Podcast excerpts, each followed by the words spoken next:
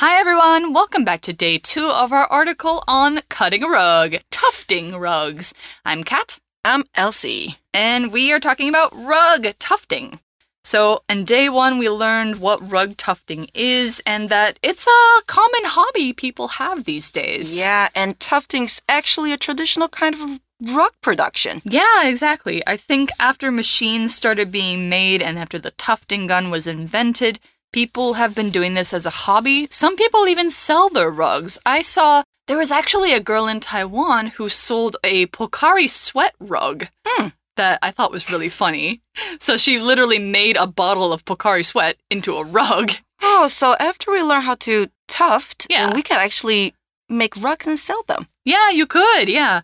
I think they might be a little expensive because the materials are expensive, but if you get a custom handmade rug, I think that's Ooh. worth it. That sounds really cool. So, yeah, we've started on the process of tufting. We loaded up the tufting gun. We started shooting yarn into the canvas. But we have to finish the rug. You, Mm -hmm. You're not done once you've done the yarn. So, how are, are we going to finish the whole process? Well, we're going to find out today. Let's get right into it. Reading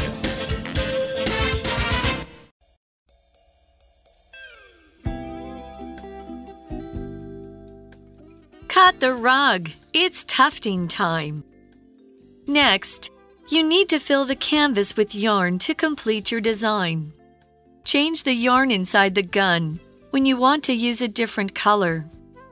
Once you've filled your canvas with yarn, apply white glue to the back of the rug.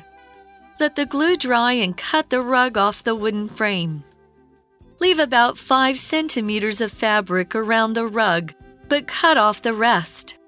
Then, apply another special fabric glue to the back of the canvas and fold the extra fabric to the back. Add an extra layer of fabric to the back.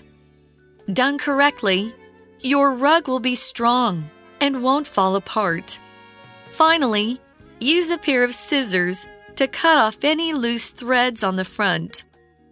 You can also use an electric shaver to trim the top side of the rug and make everything even. Tufting is fun, but can be tough for beginners. Learning to grasp and move the gun smoothly takes practice. Don't be upset if your first rug looks a little rough around the edges. Keep trying, and you'll be tufting like a pro in no time.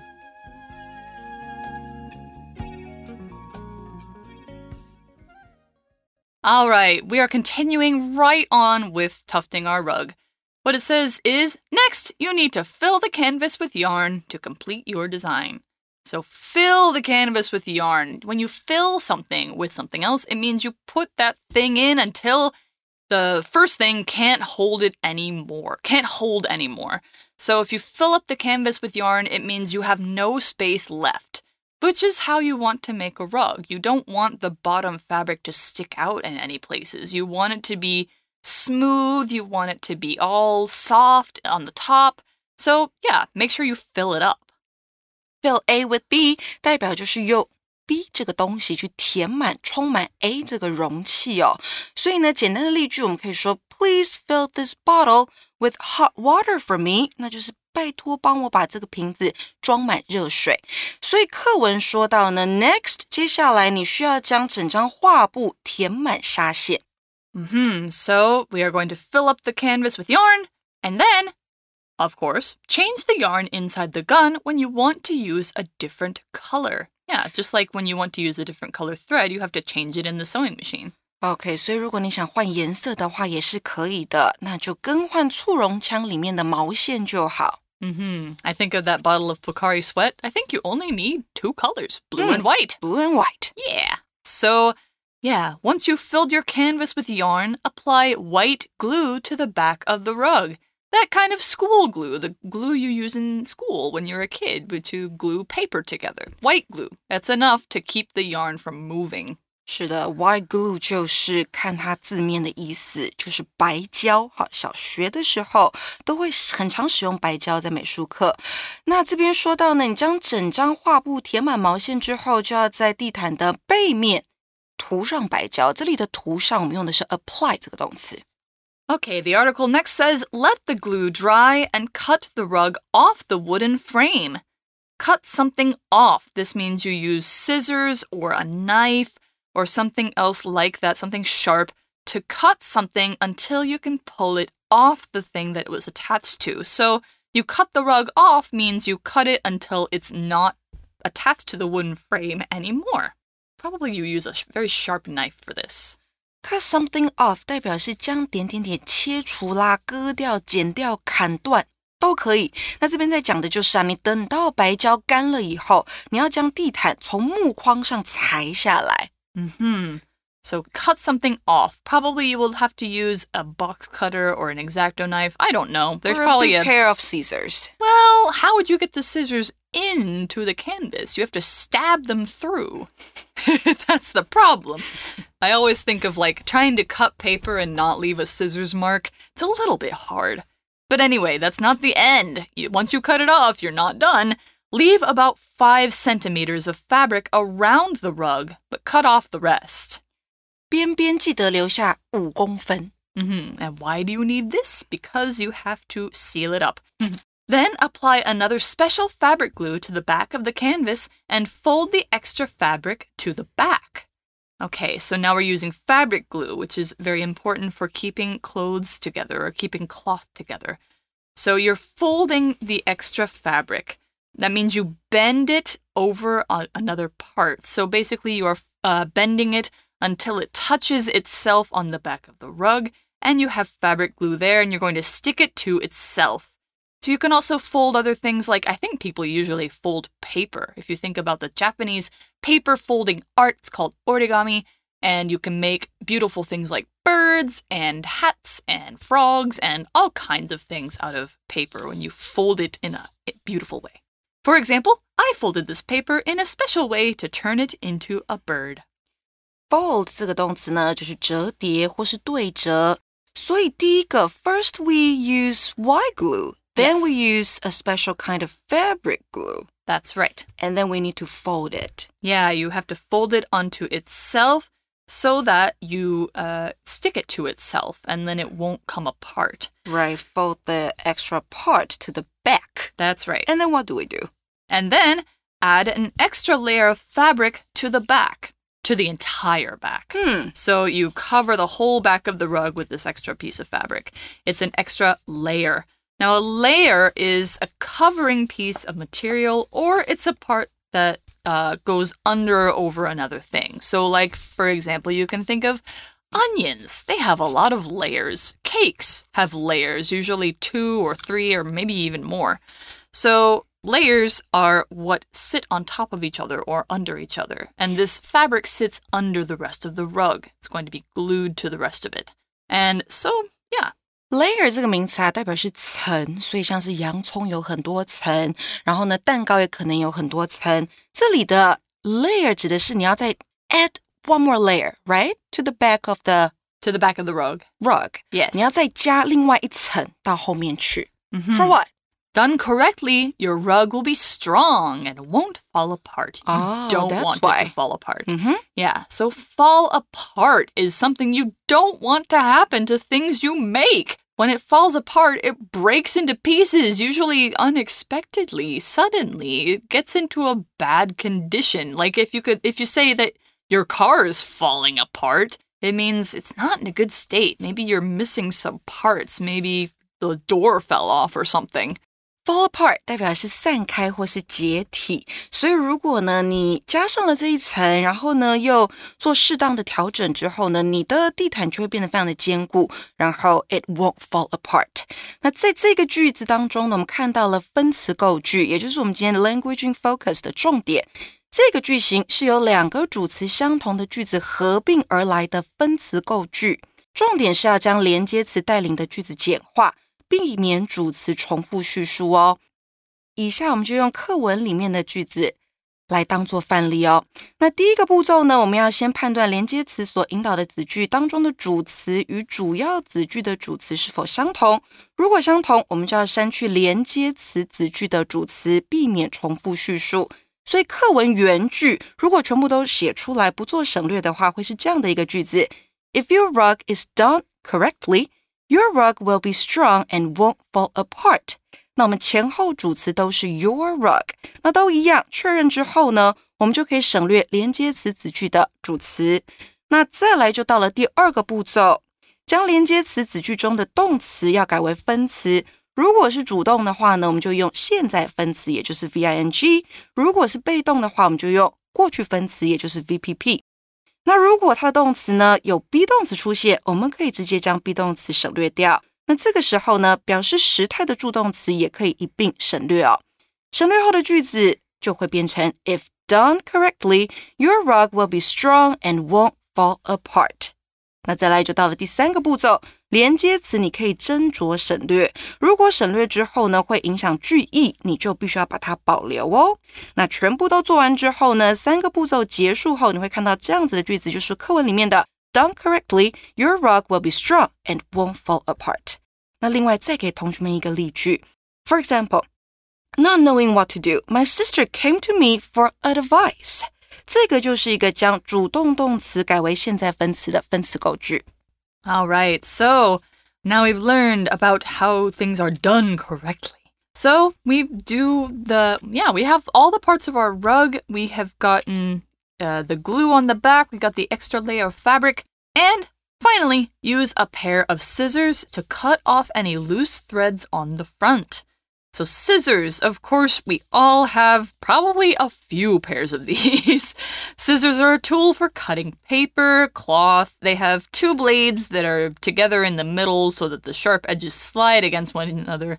So, yes, those are scissors, and you probably use them on various different things. They're very easy to use.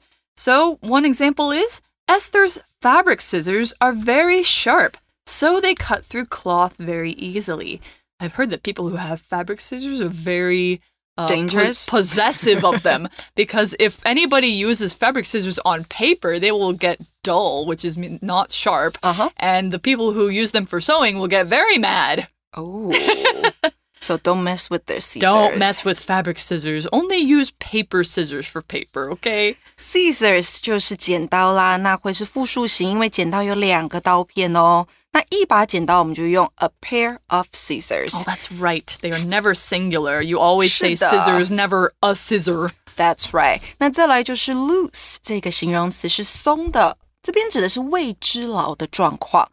那我们看到的 thread，第一天我们学的是动词，这里就是名词，也就是线。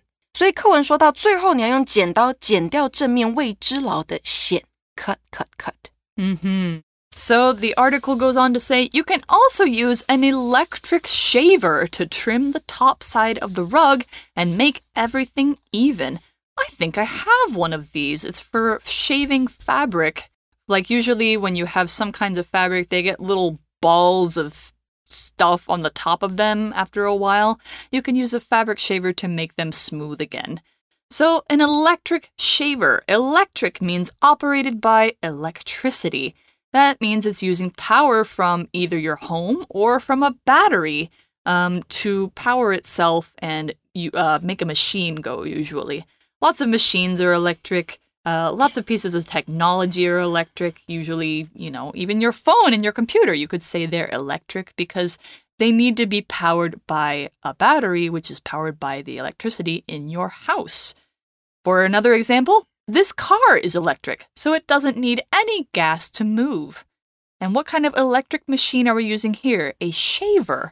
A shaver is a tool that you use to shave things, usually hair or usually um, maybe fur from dogs. Like if people need to get rid of any hair, they will use a shaver. Um, that's an electric one. It's different from a razor. A razor is just that that kind of little knife that you use to shave your body hair, but a shaver is an electric one. So you can use it on some. You can buy a special one for fabrics that will help you to get the fabric all smooth and even, and you trim it. You use a shaver to trim. That means you remove something by cutting it, or you make something neat by cutting it. Electric 这个形容词代表就是电动的，或是用电的，用到 electricity，用到电力的东西。那再来这边，它形容的是 shaver 这个字，代表的是剃毛器。那你用这个电动剃毛器要干嘛呢？To trim the top side of the rug。trim 这个动词是修剪，像是我们可以 trim our hair，修剪我们的头发。那这里在修剪的就是多出来的那一些。Okay, so that's the end of tufting your rug because now that it's all neat and even and all put together, you've got a rug. You could use it yourself, you could sell it. It should be really great. Tufting is fun, but can be tough for beginners.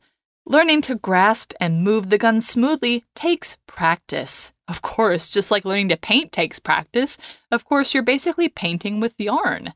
So it takes some time to learn. It can be tough. When something is tough, that means it's very difficult to do or difficult to deal with. Like if you have a tough life, it might mean your life is pretty hard. It, like you go through a lot of hard times. Maybe you don't have much money. Or if an exam is tough, you could say that this exam was really tough. I really had a hard time, and you might find that you had to study a lot. What about a person is a, tough? A person who's tough, that's a different meaning. If a person is tough, that means they can endure, they can go through a lot, and they will come out being like, yeah, I did it. So if you're tough, if as a person, it means that you um you can go through a lot of hard stuff and you'll be fine. What a what about a person that is tough to deal with? Oh, tough to deal with. That means ugh, maybe they're very to use the Chinese word 白目.很白目,很难搞. Yeah, mm. 难搞, yeah. So if you are tough to deal with, don't be tough to deal with, but do be tough. So, right. Yeah, this time we're, we're talking about tough as in hard, though, being difficult. So, for example, you could say, that race was tough. I was tired for days after finishing it. tough 这个形容词就是困难的、艰难的哈。那在课文当中，你还可以用 hard 或是 difficult 来代换。所以这边讲到呢，簇绒虽然好玩，但是对 beginners 也就是初学者来说，算是困难的。嗯哼。So it's kind of tough to do. You have to grasp it really uh, hard and you have to move it smoothly. To grasp something means to take and hold it with your hands or with your fingers. So usually you grasp a pencil. Like when you are trying to take notes or a pen, you are probably grasping a pencil or pen right now to take notes on this lesson. Or you might be grasping your keys when you leave the house, something like that. Uh, people are often grasping their cell phones in public. Um, but you also grasp things with your hands that are kind of hard to hold, like a tufting gun.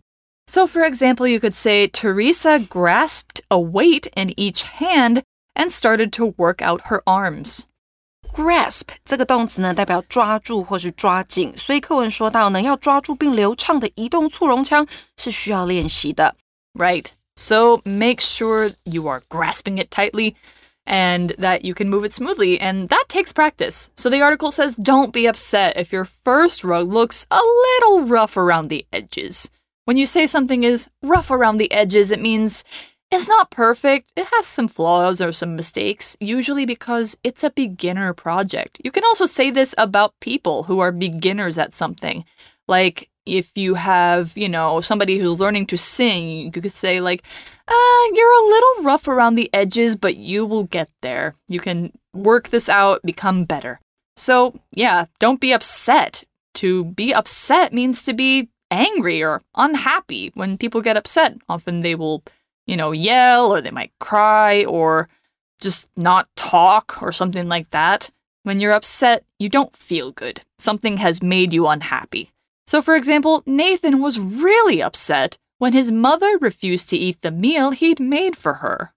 upset 这个形容词呢，代表的是沮丧的、难过的，或是烦恼的。那再来呢，Kat 有提到的 rough around the edges，那就是不精致的，好或是初学需要改善。再给同学们一个例句哦，His driving is rough around the edges. Maybe he needs to practice，代表他的开车技术有待加强，他还需要练习。Hmm. So anyway, yeah, his driving is rough around the edges. Sounds like he's a little scary to drive with. Mm-hmm. But yeah, anytime you are a beginner at something, it's probably going to be at least a little bit bad. It's not a big deal. Keep trying, and you'll be tufting like a pro in no time. A pro, like a pro, means you are like a professional. A professional is somebody who's very good at something or they're formally trained in it. So Elsie is a professional uh, gym coach, right? Thank you so much. You have a certification. You are but I haven't started it. But you can still do it. you can do it. You'll get there in no time. We'll in no see. in no time. like in our sentence, it means very soon or very quickly. So yeah, anytime that you are starting something new, it's gonna be a little rough. Yes，那 pro 代表就是专业人士、行家，也就是我们说的 professional。它也可以当形容词用啊，代表专业的、职业的。那 in no time 代表是马上、立刻。So for example, I was well prepared for the exam, so I finished it in no time，代表我马上就写完了，因为我早就准备好。Okay, so keep trying, you'll become a pro in no time. That's right. So if you're interested in rug tufting after this article, go look it up. Give it a try. Yeah, I think it'd be really fun to try out. I would like to find a workshop on it. And so that's the end of our article. Let's go ahead and go to our For You chat. For you chat. All right, our For You chat question for today. Would you like to try rug tufting? Do you think you'd enjoy it? Why or why not? I would like to give it a try, Yeah? but I don't think I'll be good at it. I mean, I probably won't either, and I'm an artist. Yeah, so it might be tough for me in the beginning, but I'll practice and maybe I'll be better. Yeah. Hey, maybe if we do it together, we can have a better result because I am creative and I know how to use art art tools, and you are physically strong, so Oh, you I can hold the gun.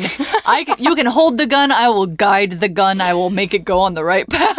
Okay, so, so let's do it together. so you just need my hand that's to hold right. the gun. Yes, that's right. Okay. Sounds good.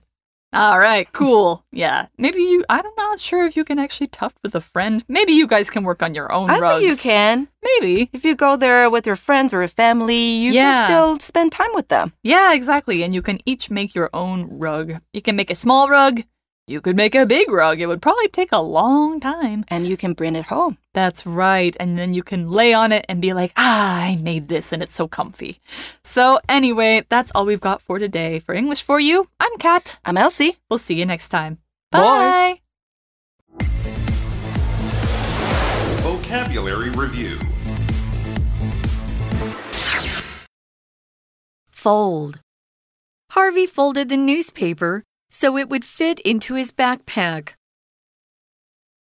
Scissors. Sarah loved the picture in the magazine, so she cut it out with scissors. Electric. Jack bought an electric car because it's cheaper to run than a gas car. Tough. Mark was in a tough situation at school. Other kids often laughed at him because he was short. Grasp. The mother grasped her young son's hand to stop him from running around in the store. Upset. Alice was happy to take the puppy home, but she became upset when it started eating her shoes. 智慧小补帖。 layer, shaver, trim, pro.